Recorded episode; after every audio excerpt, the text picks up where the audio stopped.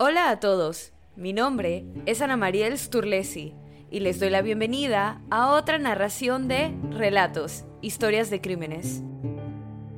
Para el episodio de hoy tenemos la historia de Donna Winger, una joven madre primeriza que fue asesinada por un hombre que la acosaba.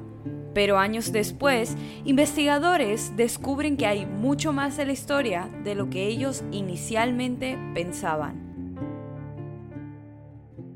Durante la tarde del 29 de agosto de 1995, los despachadores del 911 reciben dos llamadas frenéticas de un esposo desesperado en Springfield, Illinois, Estados Unidos.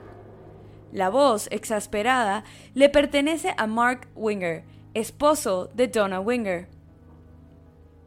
Durante las llamadas, el hombre, que parece estar peleando para poder respirar debido al pánico, explica cómo su esposa está tirada en el piso muerta y que le había disparado al hombre que la había matado a golpes y que ambos cuerpos están tirados en el piso de su casa. Posteriormente, dice que su bebé está llorando y cuelga la llamada repentinamente. Cuando la policía llega a la escena, encuentran la puerta de la casa abierta el cuerpo de una mujer tirado en el suelo boca abajo y el cuerpo de un hombre de espaldas al suelo con evidencias de que se le había disparado.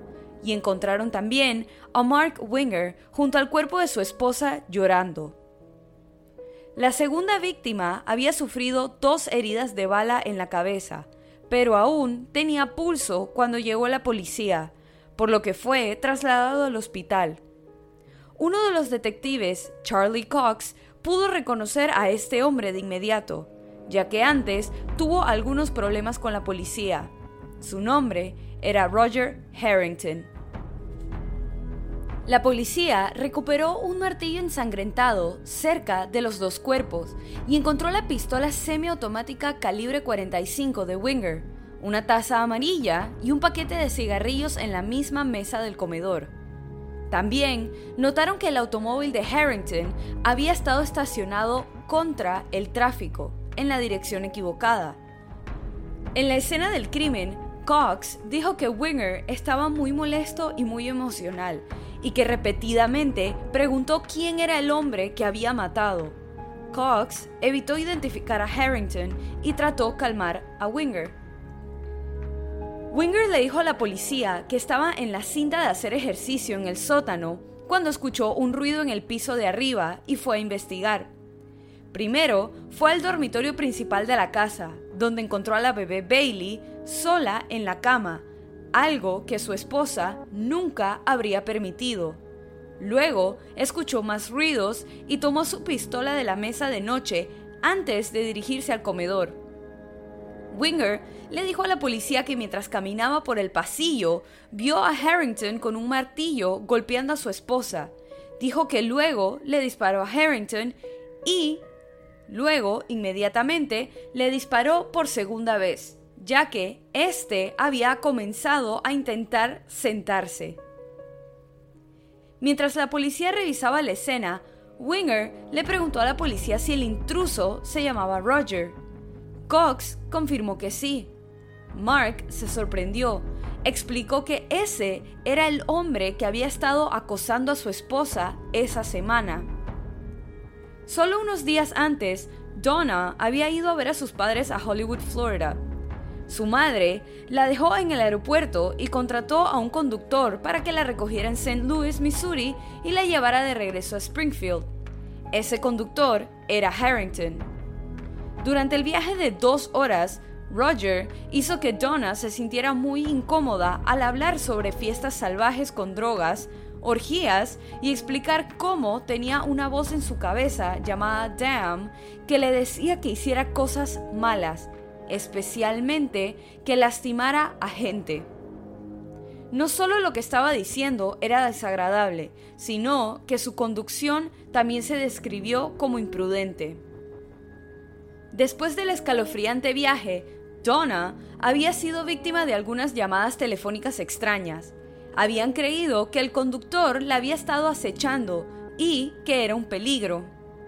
Mark llamó a la compañía de autos para presentar una queja y Harrington fue suspendido.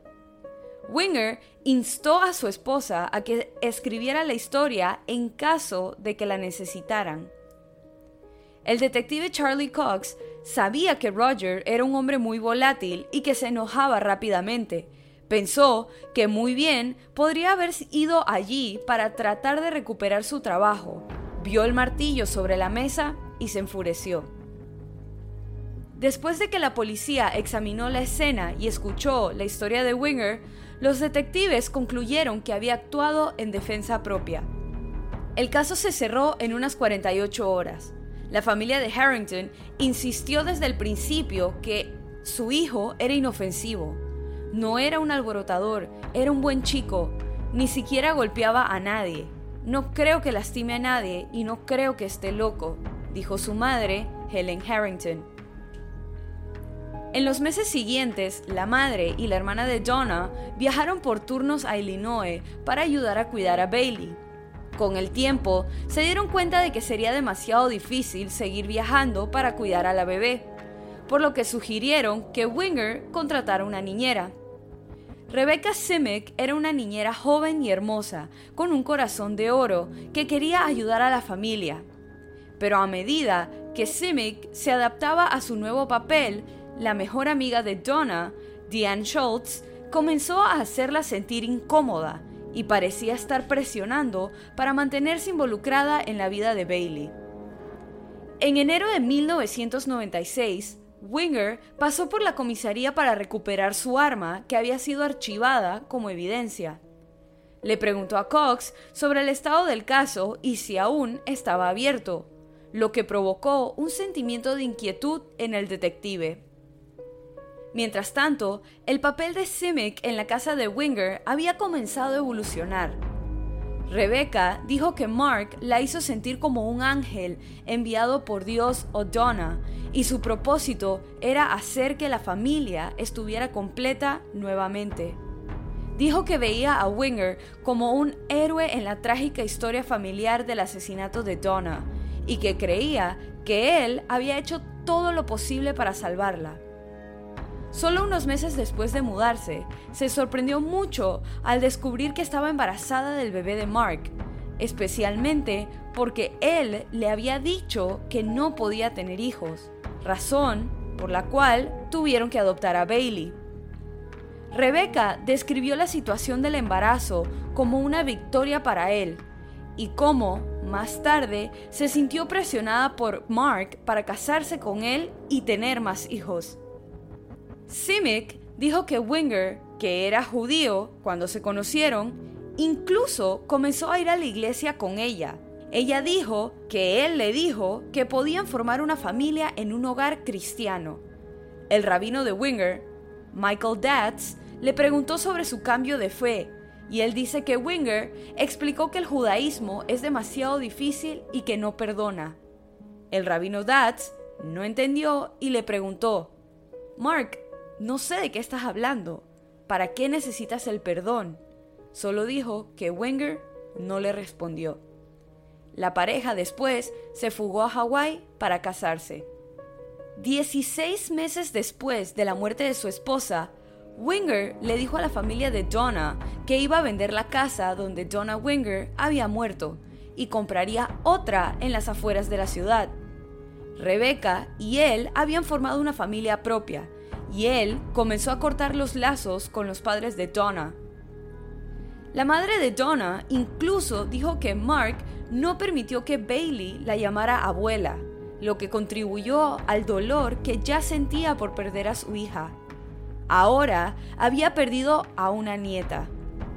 Sin embargo, los abuelos siguieron enviándole tarjetas de cumpleaños a la niña, quien al crecer preguntó quiénes eran estas personas y Rebecca simplemente le explicaba que eran los padres de Donna, que querían hacerle saber que se preocupaban mucho por ella y que la amaban mucho. Tres años y medio después del asesinato de Donna Winger y Roger Harrington, Diane Schultz, la amiga de Donna que incomodaba a Rebecca, se comunicó con la policía sobre el romance que había tenido con Winger antes de la muerte de su esposa. Schultz le contó a la policía sobre las declaraciones incriminatorias que le había hecho Winger antes de los asesinatos. Ella dijo que Mark había hablado de deshacerse de Donna para que pudieran estar juntos, pero que tenía que encontrar una manera de hacer que pareciera que Roger fue quien la mató, puesto que su actitud tan acosadora contra Donna podría considerarse un motivo para asesinarla después de perder su trabajo. Después de los asesinatos, la vida de Schultz entró en una espiral descendente, cuando los investigadores afirmaron que luchó por encontrarle sentido a la información que conocía. Ella reveló a los investigadores que había intentado suicidarse varias veces.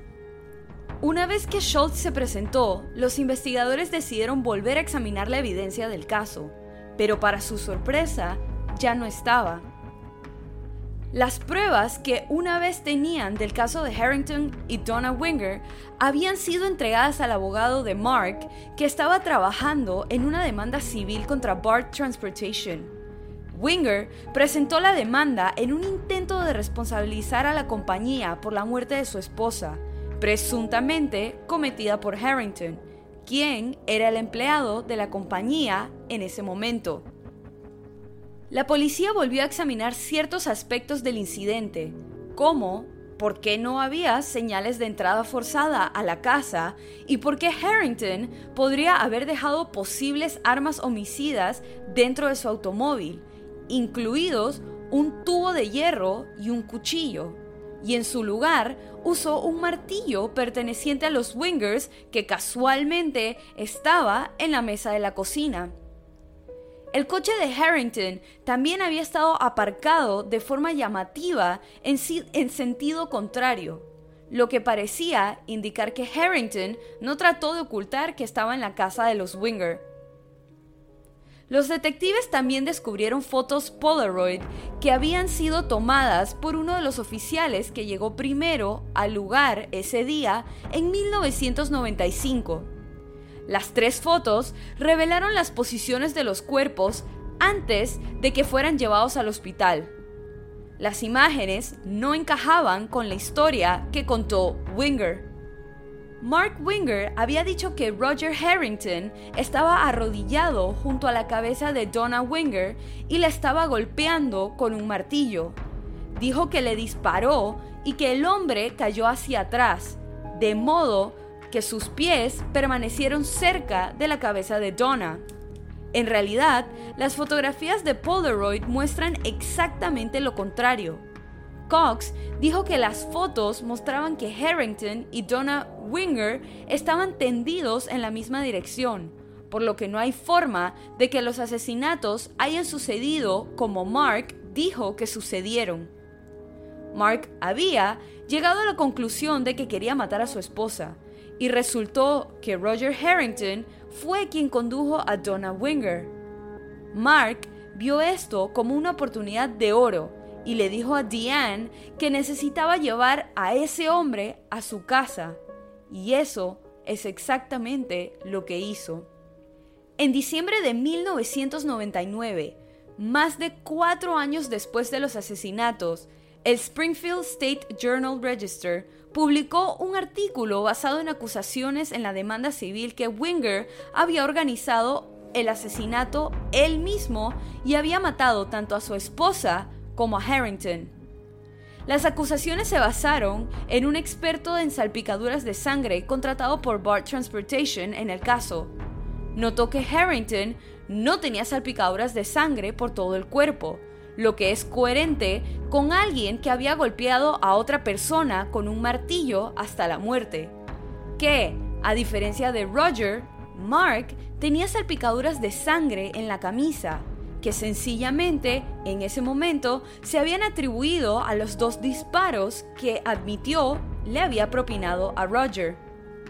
Mientras los detectives continuaban su nueva investigación, se enteraron de que la compañera de cuarto de Harrington Susan Collins inicialmente le había dicho a la policía que alguien había pedido reunirse con Harrington el día de los asesinatos y que ella había visto a Harrington por teléfono arreglando esa reunión.